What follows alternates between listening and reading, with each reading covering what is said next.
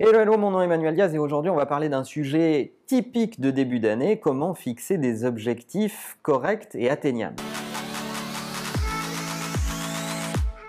En début d'année, c'est le moment où on se pose la question de la fixation des objectifs pour ces équipes. Alors si vous pilotez des équipes, vous, vous êtes en pleine période de vous dire est-ce que j'ai fixé les bons objectifs, est-ce que je suis en train de bien les fixer? Et est-ce que je m'y prends bien? Tout un sujet assez classique, mais finalement sur lequel ça vaut le coup de rappeler quelques fondamentaux. Il y a tout un tas de méthodes pour fixer des objectifs, et euh, il y en a une que j'aime beaucoup et qu'on est en train d'ailleurs de déployer, qui s'appelle les OKR, Objective Key Result.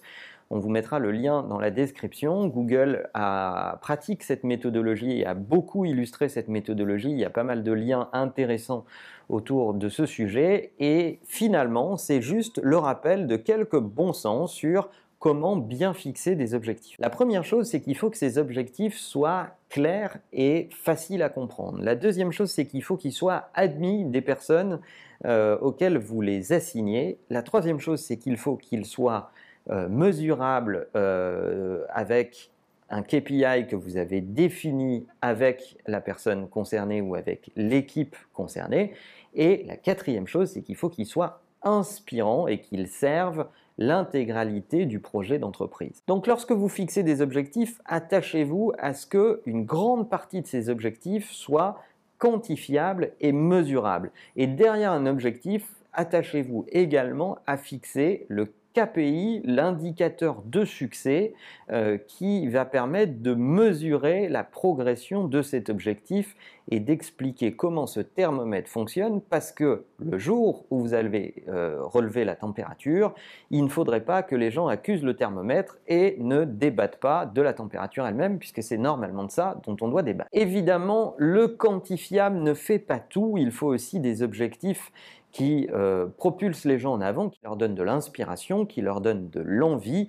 Et là, pour les objectifs qui sont plus difficiles à quantifier, euh, je vous conseille de fabriquer des objectifs d'équipe et non pas individuels, et donc de donner des objectifs plutôt de type inspiration à un collectif dans sa globalité et d'abandonner le scoring de cet objectif à cette équipe elle-même, c'est-à-dire de fabriquer l'autodiagnostic, de mettre en pratique l'autodiagnostic, cet objectif-là qui est plus dur à mesurer et qu'il faut quand même avoir pour essayer de motiver un peu les gens, demander aux gens de l'autoscorer, faites la moyenne de l'autoscoring. Un autre élément qui est souvent peu pratiqué, c'est que le manager est très seul au moment où il euh, doit euh, fixer les objectifs, il connaît relativement bien les siens normalement et il doit se, se trouver dans une position il doit les retraduire pour chaque personne de son équipe. Et plutôt que se retrouver seul, il y a une méthode qui considère que le manager doit réunir ses équipes,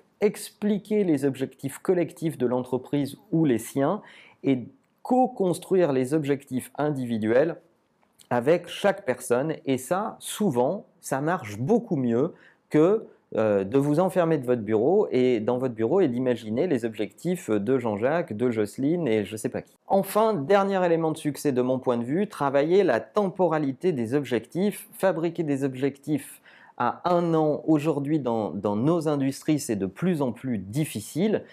Certes, il faut avoir de la perspective, il faut connaître les objectifs de l'entreprise dans sa globalité, de votre département à l'intérieur de cette globalité, puis de votre équipe à l'intérieur de ce département, et s'aligner dans l'intégralité de ces challenges, mais la temporalité est un sujet important. Il faut s'autoriser à changer les objectifs en cours de route parce qu'on travaille sur des temps courts et on doit avoir un degré d'adaptation qui est élevé si on ne veut pas euh, dévier au gré du temps et rester focusé sur ce qui a été un objectif en début d'année et qui l'est un peu moins en cours d'année.